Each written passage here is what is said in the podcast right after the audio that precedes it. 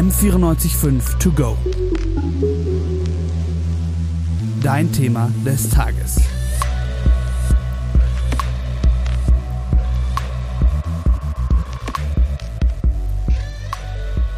Der Aufschrei in Hollywood war groß, als berichtet wurde, dass am Set von Rust um Schauspieler Alec Baldwin die Chefkamerafrau Helena Hutchins versehentlich erschossen wurde. Dabei wurde dem Schauspieler Alec Baldwin eine scharf geladene Waffe gegeben, die eigentlich gar nicht scharf geladen sein sollte. Das ist natürlich ein Extrembeispiel für mangelhafte Sicherheit an Filmsets. Skurrilerweise ist ein ähnlicher Fall schon vor einigen Jahrzehnten passiert, als der Sohn von Bruce Lee, Brandon Lee, bei den Dreharbeiten des Films The Crow auf eine ähnliche Art und Weise umkam. Wir haben uns jetzt überlegt, wie sehen denn die Arbeitsbedingungen in der Film- und Fernsehbranche hier in Deutschland aus? Und wir haben da mal ein bisschen über den Tellerrand geguckt, wie man so schön sagt. Und mit wir meine ich mich, Konstantin Klemm und meinen Kollegen Daniel Busse. Und wir haben uns gedacht, ja, das, was jetzt in Hollywood passiert ist, das ist natürlich wahnsinnig furchtbar, aber es ist auch ein extremes Beispiel für mangelhafte Sicherheit und schlechte Arbeitsbedingungen. Es gibt aber doch auch alltägliche Probleme, mit denen sich Filmschaffende auch hier in Deutschland tagtäglich rumzuschlagen haben. Und was es genau damit auf sich hat, da sind wir ein bisschen tiefer reingegangen. Du hattest ja das Vergnügen, mit mehreren Experten zu sprechen und hier wird absichtlich nicht gegendert, denn es waren tatsächlich nur männliche Experten. Ähm, was sind denn so die Kernprobleme in Sachen Arbeitsbedingungen? Hast du da ein bisschen was rausfinden können? Ja, also in der Tat, äh, ich hatte Glück, wirklich kompetente Gesprächspartner zu haben. Und eine Sache, die wirklich immer wieder aufgekommen ist, ist die Tatsache, dass die Budgets für Film einfach wahnsinnig gering sind. Wir haben es jetzt in der Einleitung eben gehört, ja, Hollywood, große Filmsets, großes Kino. Ja, das gibt's natürlich auch, aber die Filmlandschaft in Deutschland ist extrem groß, wie auch überall auf der Welt. Und äh, diese Filmsets, bei denen extrem hohe Budgets zur Verfügung stehen, das muss man ganz klar sagen, das ist wirklich äh, die Seltenheit, das sind die Ausnahmefälle. Ansonsten gibt es immer nur geringe Budgets und aus diesen geringen Budgets folgt natürlich, dass so viel gedreht wird, so schnell gedreht wird wie möglich, denn ne, Zeit ist natürlich Geld. Das führt dann zu absurd langen Drehtagen teilweise. Also ich sag's mal so, wer einen klassischen 9-to-5-Job haben möchte, der sollte vermutlich besser nicht ins Filmbusiness gehen. Naja, und was passiert bei solchen langen Arbeitszeiten? Es herrscht ein immenser Druck, ein großer Stress.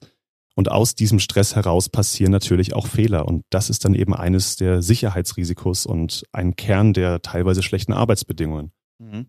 Einer von den Experten, von denen du gerade berichtet hast, ist Oliver Zenglein. Oliver Zenglein ist der Gründer von Crew United. Ganz ist ein Netzwerk für Filmschaffende, die sich aber auch für bessere Arbeitsbedingungen an eben Filmsets einsetzen. Und ähm, was hat er dir denn erzählt? Nun, äh, Oliver Zenglein hat mir erzählt, dass sich in der Tat einige Sachen wirklich gebessert haben in der letzten Zeit, teilweise mhm. auch sehr gebessert haben.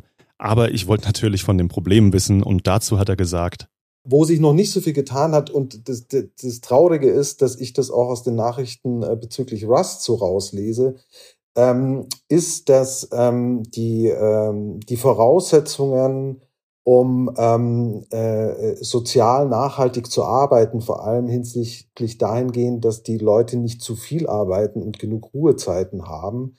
Ähm, das ist auch hier immer wieder ein größeres Problem.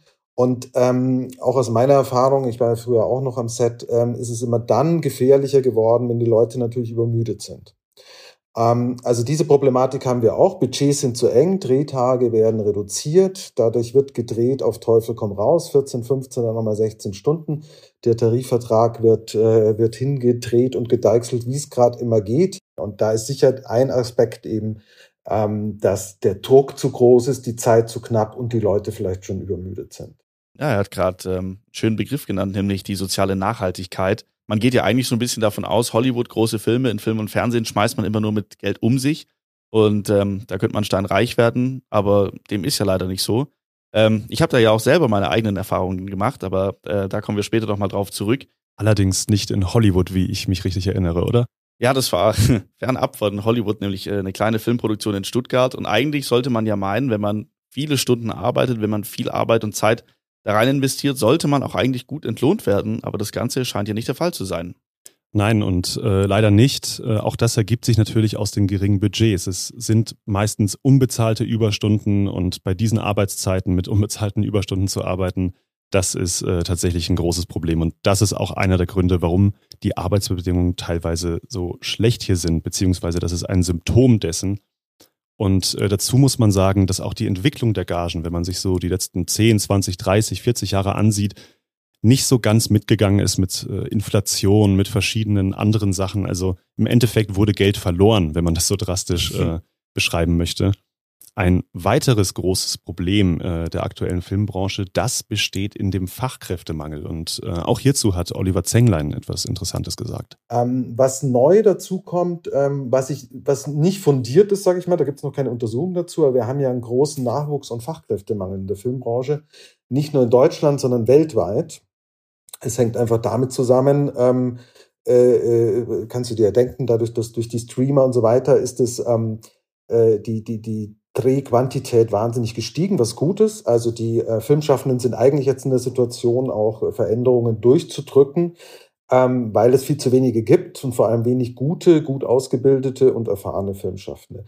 Das führt natürlich oder kann dazu führen, dass auch in Positionen ähm, Leute rutschen, ähm, die, die vielleicht auch äh, also im Sicherheitsaspekt eine große Verantwortung haben, ähm, die noch nicht so erfahren sind. Also das wird sicher passieren. Das ist natürlich jetzt in einem, sagen wir so, wenn ein Filmgeschäftsführer das zum ersten Mal macht, ist die Unfallgefahr nicht so groß wie wenn ein Stunt-Coordinator, ähm, ein junger, ähm, schon einen großen Film verantwortet, obwohl er vielleicht noch nicht so weit ist, aber es einfach niemanden sonst auf dem Markt gibt. Also da gibt es noch keine Untersuchungen, aber das ist gerade ein Thema. Äh, inwieweit es auch in Amerika, die war ja sehr jung, diese, diese ähm, Waffenmeisterin, die war auch erst 24, war ja zweiter großer Spielfilm ähm, inwieweit es damit reinspielt, weiß ich nicht. Ähm, aber das ist auf jeden Fall ein Faktor, der in allen Ländern auch da ist, dass, die, dass, dass man nicht auf erfahrene Leute zurückgreifen kann, weil zu viel gedreht wird und es zu wenige gibt. Ja, wow. 24 Jahre und schon Waffenmeisterin in Hollywood. Mir persönlich wäre das, glaube ich, ein Tick zu viel Verantwortung. Ich kann mich noch an meine Zeit erinnern. Ich war gerade 18 da am Filmset äh, ich war, glaube ich, mit Abstand der Jüngste. Wie sieht es denn generell aus? Haben das da die AnfängerInnen, sage ich jetzt mal, haben sie es da schwerer oder gibt es da einfach einen Nachwuchsmangel? Ja, also auf der einen Seite ist der ein Punkt, dadurch, dass es einen Nachwuchsmangel gibt, ist man ja theoretisch in einer besseren Verhandlungsposition. Ne? Also man kann sich vorstellen, es gibt weniger Leute, es gibt aber die große Nachfrage. Also könnte man denken, naja, so schlimm kann das dann doch nicht sein. Mhm. In der Realität sieht das allerdings gerade doch auch anders aus. Denn gerade junge Leute haben es auch wirklich oft schwierig an Filmsets. Ähm, das fängt ganz profan gesagt sogar schon bei Sachen wie der Ausbildung an, denn es gibt da gar kein standardisiertes Verfahren meistens. Ne? Also es gibt über, also bei Crew United zum Beispiel hat Herr Zenglein mir gesagt, da sind über 400 Berufsbereiche gelistet innerhalb dieses Filmbranche-Konstrukts mhm. und für gerade mal na, 25 oder so äh, dieser Berufsbereiche gibt es überhaupt eine Ausbildung oder ein Studium. Ah. Das heißt, überhaupt äh, da so reinzukommen und äh, eine gesicherte Ausbildung zu bekommen, das äh, ist schon mal einer der ersten Punkte, der schwierig ist. Und äh, dann kommen wir zu einem nächsten Problem, nämlich sich überhaupt an diesem Filmset zu behaupten. Ne? Also man ist da oft konfrontiert mit sehr vielen Leuten, die extrem lange schon in diesem Bereich arbeiten, die sehr, sehr viel Erfahrung mit sich bringen. Und äh, da natürlich mit einem ganz anderen äh, Standing, einem anderen Selbstbewusstsein und wenn es jetzt um Gagen und sowas geht, natürlich auch mit einem anderen Verhandlungsgeschick reingehen können. Die Ausschreibung für, für EB-Leute, die sind im Grunde genommen auch so ähm, eng gestrickt, dass sie eigentlich gar nicht diese, diese Beinfreiheit haben, die sie eigentlich brauchen, um, um, um sagen zu können, was sie eigentlich vernünftigerweise brauchen, um das auch sicher zu machen.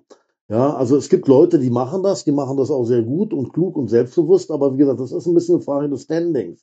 Ja, jemand, der sich da sich noch ein bisschen strampeln muss, der vielleicht noch auch noch nicht so einen festen Kundenkreis hat oder der noch ein bisschen am Anfang seiner Karriere steht, äh, der, der ist da sehr leicht erpressbar. Hm, leicht erpressbar ähm, hört sich ja gar nicht mal so ähm, cool an. Klar, wenn du, ja, cool. Wenn du, wenn du neu einsteigst, ist natürlich klar, dass du ein bisschen mehr Gas geben musst, dass du dich behaupten und beweisen musst.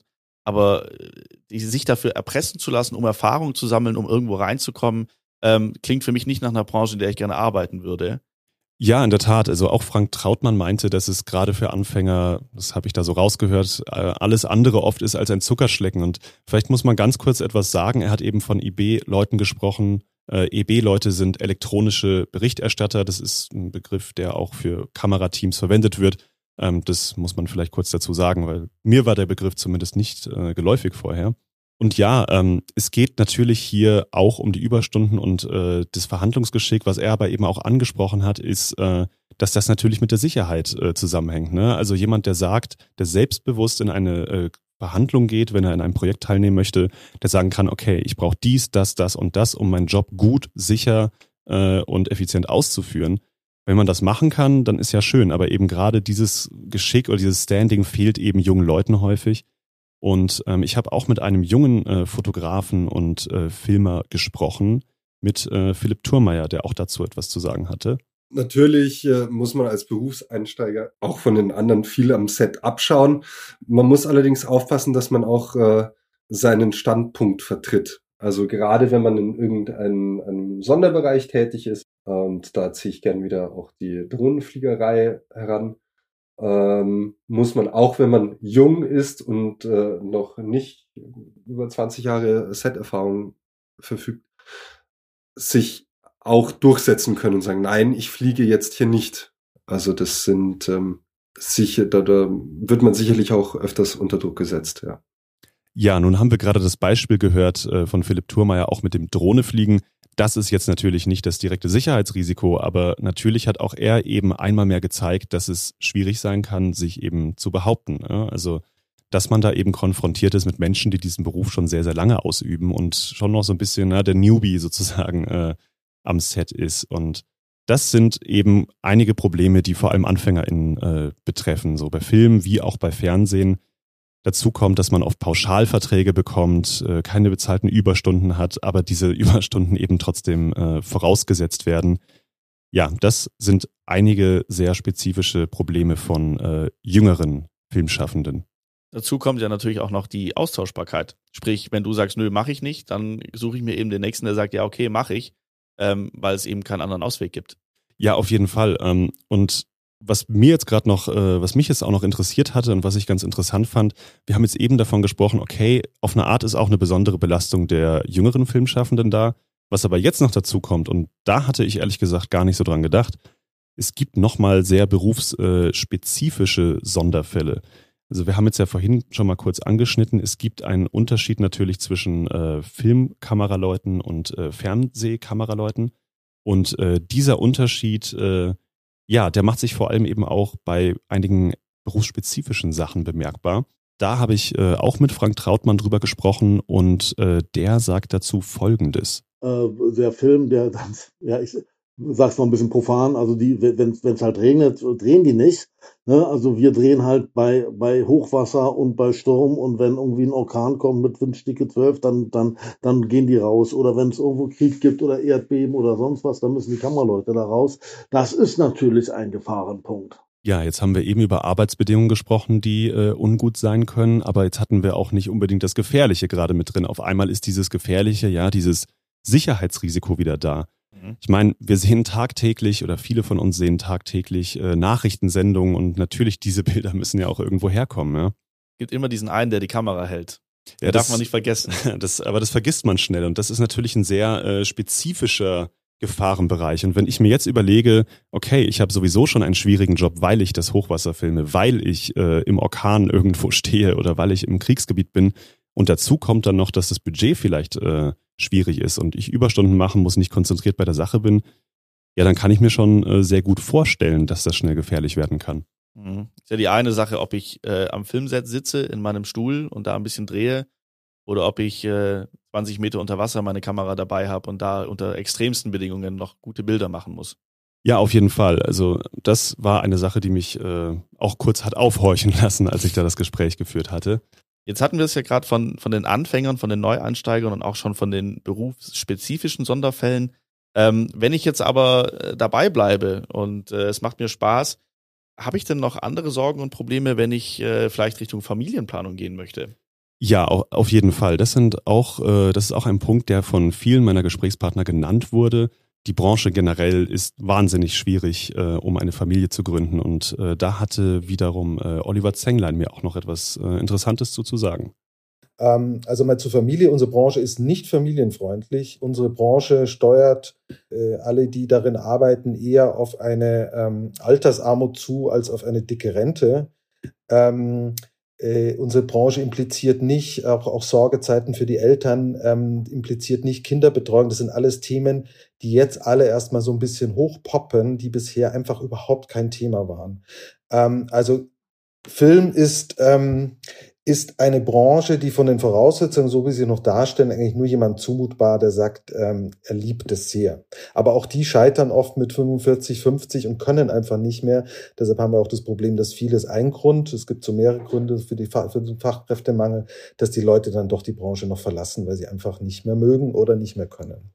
Ähm, also das, ähm, es ist ja so, dass man als, als Filmschaffender, als klassischer Filmschaffender, der am Set ist, ähm, äh, projektbezogen arbeitet. Also man ist nicht irgendwie fest angestellt, sondern man ist ja befristet, fest, äh, befristet angestellt. Ähm, man weiß also, ähm, man weiß also nie, was kommt denn danach. Das ist mal ein ganz grundsätzliches Problem. Viele davon in der Branche sind natürlich auch so Solo-Selbstständige, also wirklich so allein, Alleinkämpfer, die dann zusätzlich noch ähm, äh, am, am Sozialsystem natürlich vorbei, vorbeifallen, ja, weil, sie, weil sie nicht sozialversichert sind. Dann kommt dazu, dass Filme oft, man bekommt Anfragen, dann werden die verschoben und so weiter oder dann fallen sie ganz aus. Also es ist sehr schwierig, da eine gewisse Sicherheit hinzubekommen. Und dann ist es noch so, dass die Budgets immer geringer werden und die Bezahlung, also sozusagen, stell dir mal vor, ein Tatort wurde vielleicht noch vor vor 10, 20 Jahren mit 25 bis 28 Drehtagen gedreht. Jetzt werden die meisten mit 19, 20, 21 Tagen. Aber deshalb werden die Tatorte ja nicht unaufwendiger. Das heißt, das muss da reingestopft werden. Und letztlich verliert man dann natürlich nicht nur Tage, die bezahlt werden, Anstellungstage, man verliert Urlaubstage, man verliert sozialversicherungspflichtige Tage. Also das ist etwas, was einen riesen Rattenschwanz hinter sich herzieht. Und die Gagen selbst, ähm, äh, belaufen sich einfach in, einem, in, in einer Höhe, die das nicht ausgleichen, dass ich als Filmschaffender da wirklich genug zurücklegen kann, um einfach, ähm, ja, damit äh, äh, eine Familie zu ernähren, für diese Familie aber auch da zu sein und mir vielleicht auch irgendwas aufzubauen. Das gelingt einfach nicht so, wie es ist. Und ähm, die Gagen haben sich auch in den letzten, die wurden immer ein bisschen angepasst. Aber letztlich, wenn man rechnet, wie die Gagenerhöhung die letzten 20 Jahre äh, war, haben wir, haben wir letztlich ähm, Geld verloren. Ja, das deckt sich eigentlich so ziemlich mit meinen Erfahrungen, die ich damals gesammelt habe. Ähm, ich würde sagen, der Großteil der Kollegen und Kolleginnen waren zwischen 30 und 50. Und ähm, also in den drei Monaten, in denen ich da war, gab es keine Freizeitaktivität. Du bist morgens um sechs aufgestanden, ich kam abends um acht, neun, zehn nach Hause, ich bin direkt ins Bett gefallen. Ähm, wenn ich mal irgendwie was machen wollte, wurde ich schief angeguckt und die Leute, also man hat wirklich keine Zeit für Freunde oder Familie. Und ähm, eigentlich, so wie man sich jetzt ideal vorstellt, ist es ja nicht Sinn der Sache, dass man den ganzen Tag arbeitet, es trotzdem schwierig ist, für die Rente was zurückzulegen und nicht für seine Familie da zu sein. Ähm, also weder finanziell auf eine Art äh, noch, äh, naja, tatsächlich da zu sein. Ne? Also wenn wir schon von den Arbeitszeiten gesprochen haben. Genau, also man muss wirklich schon für den Film oder fürs Fernsehen leben, um das auch machen zu wollen. Ja, das, das wurde mir auch immer wieder gesagt und betont. Und äh, ich glaube, das ist natürlich auch ein Problem. Ne? Also wenn man eine Person hat, die wirklich leidenschaftlich bei der Sache ist, das ist ja erstmal was Gutes natürlich, klar. Ja.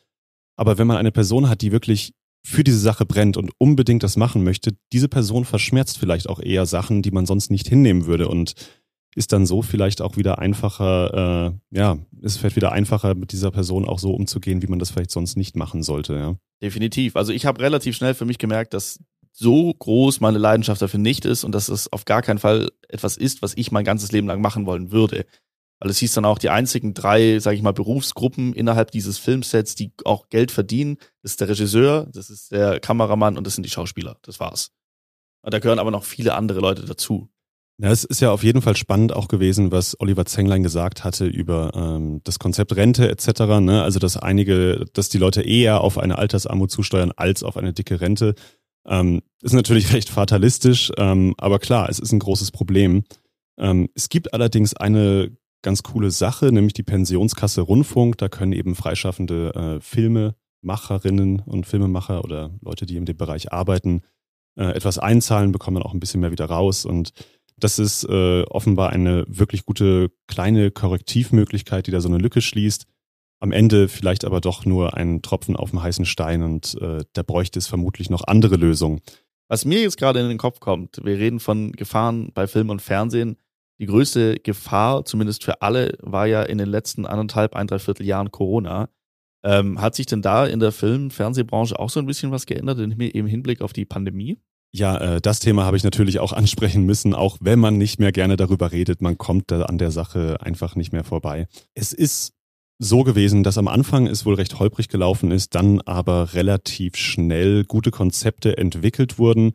Der Start aber jedoch, der holprig gelaufen ist, ne, man kann sich ja vorstellen, äh, gerade auch noch in der ersten Welle, wir waren, es war noch niemand geimpft, es gab noch nicht wirklich Schutz, man wusste alles nicht, was da, man wusste nicht, was das ist und da hat äh, Oliver Zenglein mir Folgendes zugesagt. Am Anfang war es ganz schön holprig und es gab einige ähm, negative Erlebnisse, die wir mitbekommen haben. Also wo zum Beispiel dann äh, jemand positiv getestet wurde, ein Darsteller, aber man hat es im Team erst am Abend gesagt oder so. Ähm, also das war am Anfang noch so ein bisschen, man hat das vielleicht auch noch nicht so ernst genommen oder hat äh, zu große Panik gehabt, was passiert, wenn wir jetzt den Drehtag abbrechen und wer zahlt es und so weiter. Denn natürlich waren die Produktionen da unter einem großen Druck.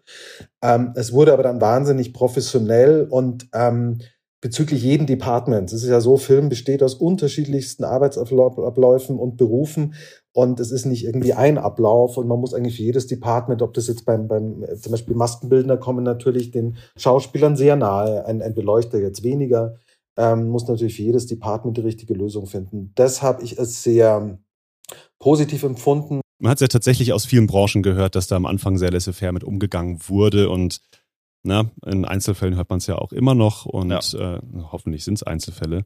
Das war jetzt natürlich äh, ein bisschen darauf bezogen, dass Corona natürlich auch eine Gefahr für Leib und in schlimmen Fällen auch Leben darstellt. Aber es gibt ja auch noch andere Probleme, die entstehen können durch die Corona-Pandemie, neben den Erregern, neben, äh, neben Covid-19. Äh, und dass auch diese anderen Begleiterscheinungen der Pandemie, wenn ich es jetzt mal so nennen möchte, gefährlich sein können. Äh, dazu hat mir Frank Trautmann noch etwas erzählt, äh, und zwar aus der Perspektive der Fernsehkameraleute. Auch jetzt in der Corona-Zeit zugenommen hat. Ähm, das sind im Grunde genommen die ja wirklich Anfeindungen, die man zum Teil auf der Straße als BB-Kameramann äh, begegnet also von, von äh, verbalen Attacken, das kann man ja noch ertragen, aber halt wirklich auch körperliches, äh, äh, für körperliche Angriffe. Da ist dann Schubs noch das harmloseste. Ne, weil man irgendwie dann so generell auf die Presse oder, oder auf die, auf die, auf die Fernsehen irgendwie dann äh, äh zu, Felde zieht äh, und, und da gab es eine Reihe von Beschwerden ähm, im letzten Jahr und, und da waren also Sachen, die waren, das war wirklich auch nicht schön. Ja gut, als Kriegsreporter, da weiß man ja zumindest, ähm, dass man nicht in den sichersten Gebieten ähm, unterwegs ist. Hier in Deutschland kann man ja eigentlich als Journalist erwarten, dass es da eigentlich recht gesittet zugeht. Aber man sieht ja immer wieder Lügenpresse und äh, dass da auch aggressiv gegen die Presse vorgegangen wird. Ja, das hat, äh, hat man natürlich auch ein bisschen mitbekommen. Trotzdem hat es mich so ein bisschen in der Drastik, wie es von äh, Frank Trautmann nochmal formuliert wurde, das schon wirklich nochmal aufhorchen lassen. Ne? Also, dass man wirklich, äh, ja, was weiß ich, mit Steinen beworfen wird oder dergleichen mehr. Das sind schon, äh, schon heftige Zustände, denen man sich dann auch ausgesetzt sieht äh, unter Umständen. Wir haben jetzt einiges gehört, was in Corona vielleicht auch schlecht gelaufen ist, was äh, gefährlich war. Ich habe aber auch äh, positive Stimmen gehört, die äh, gesagt haben, dass durch die Corona-Krise vielleicht auch eine kleine Chance äh, zustande gekommen ist äh, in der Filmbranche, eine Chance auf Besserung. Äh, und zwar hat mir da Philipp Thurmeier etwas zugesagt. Ich denke, durch Corona hat sich schon eine Art neues Sicherheitsdenken auch äh, durchgesetzt. Es macht sehr viele Drehabläufe sehr viel komplizierter, nimmt vielleicht dadurch auch etwas Geschwindigkeit raus und legt zum Teil Probleme offen, die, die man in der normalen Drehgeschwindigkeit dann vielleicht übersehen hätte. Ja, er hat es richtig angesprochen. Sicherheit und Hygiene äh, waren da die zwei großen Punkte, die er genannt hat. Ich fand es ja auch ganz interessant, dass Corona eben den Drehablauf komplizierte und dadurch verlangsamt hat. Sprich, du hast mehr Zeit, also kannst du auch konzentrierter arbeiten. Ähm, vielleicht ist es ja auch ein Zukunftsmodell.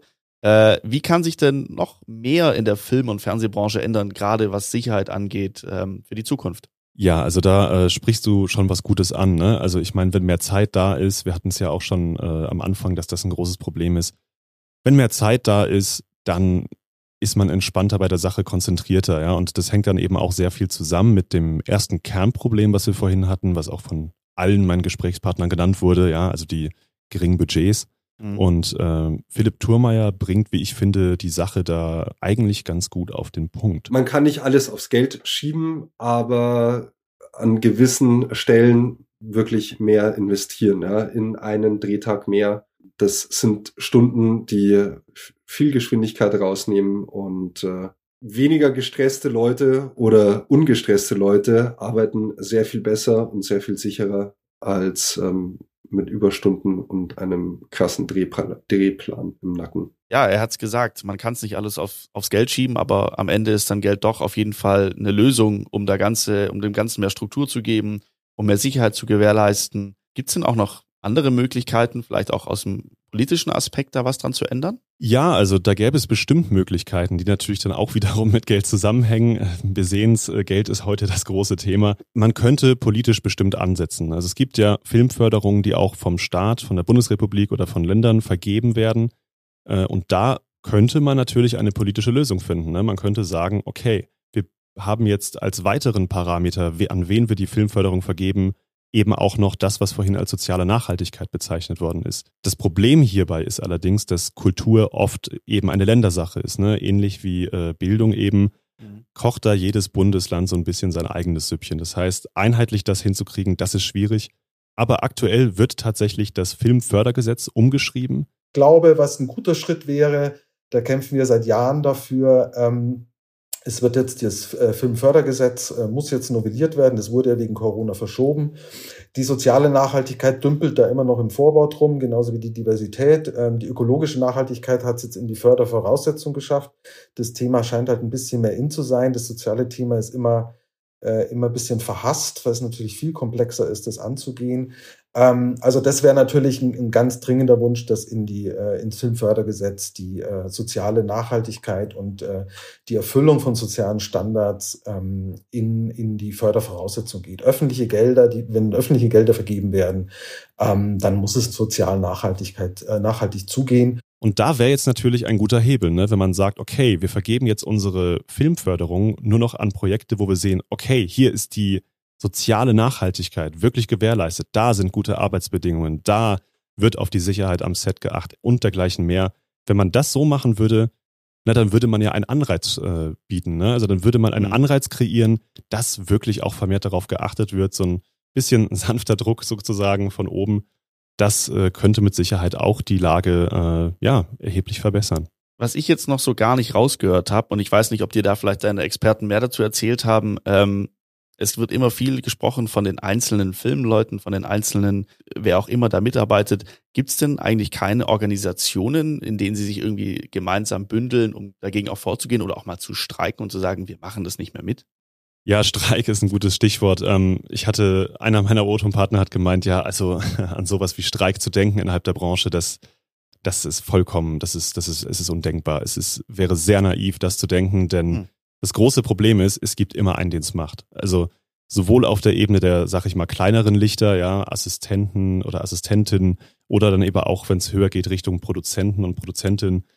Es gibt immer jemanden, der es machen würde. Und da sehen auch einige meiner Gesprächspartner eben Probleme. Ne? Also es gibt irgendwie nicht dieses große solidarische Gefühl, dass man sagt, okay, uns allen geht's jetzt vielleicht ein bisschen schlechter aufgrund der Arbeitsbedingungen, deswegen schließen wir uns zusammen und wir machen da jetzt mal was das äh, scheint ein Problem zu sein, dass viele dieser Filmschaffenden sich eher in kleineren Berufsverbänden organisieren, aber so ein bisschen die große einheitliche Stimme fehlt. Ja.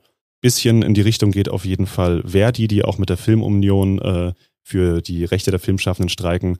Aber so eine ganz große einheitliche Stimme ist da leider nicht zu vernehmen. Jetzt hast du dich mit den Experten auseinandergesetzt, hast dich in dieses Thema eingearbeitet. Würdest du es denn als einen wichtigen Schritt sehen, wenn sie sich eben zu einer größeren Organisation zusammenschließen, um gegen diese manchmal doch eher bedenklichen Arbeitsbedingungen vorzugehen? Ja, also das, das wäre mit Sicherheit, äh, mit Sicherheit wäre das ein Hebel, den man auch äh, ziehen könnte.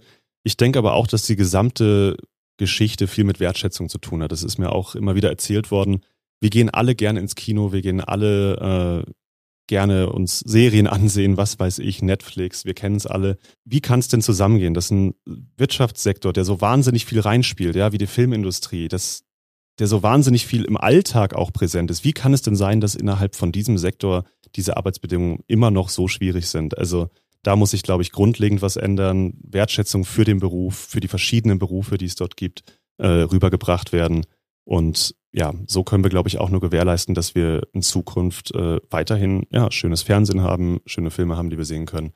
Und die aber auch mit einem guten Gewissen schauen können, weil wir wissen, hey, die Leute hier wurden fair bezahlt. Ja, das ist wirklich ein intensives Thema. Da könnten wir uns wahrscheinlich auch noch Stunden drüber unterhalten, wenn man das Ganze jetzt mal zu einem Abschluss bringt. Wir haben jetzt gehört, es gibt äh, wahnsinnige Arbeitsbedingungen, die so eigentlich nicht mehr stattfinden sollten, wo aber auch, wie wir gehört haben, ein Umdenken stattfindet. Wenn man sich überlegt, in, in der Film- und Fernsehbranche in Deutschland wurden 2019 über 2,7 Milliarden Euro umgesetzt. Also eigentlich müsste ja genug Geld da sein, äh, ja. um das auch fair zu verteilen.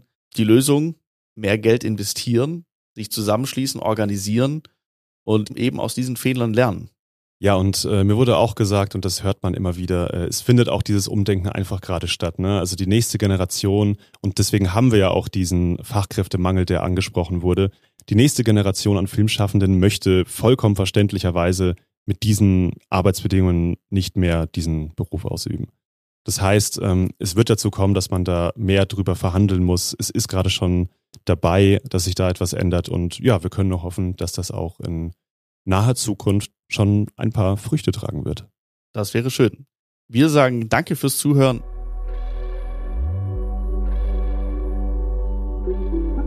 M945 to go.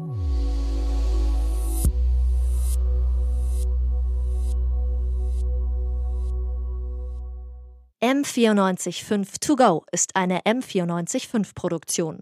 Ein Angebot der Media School Bayern.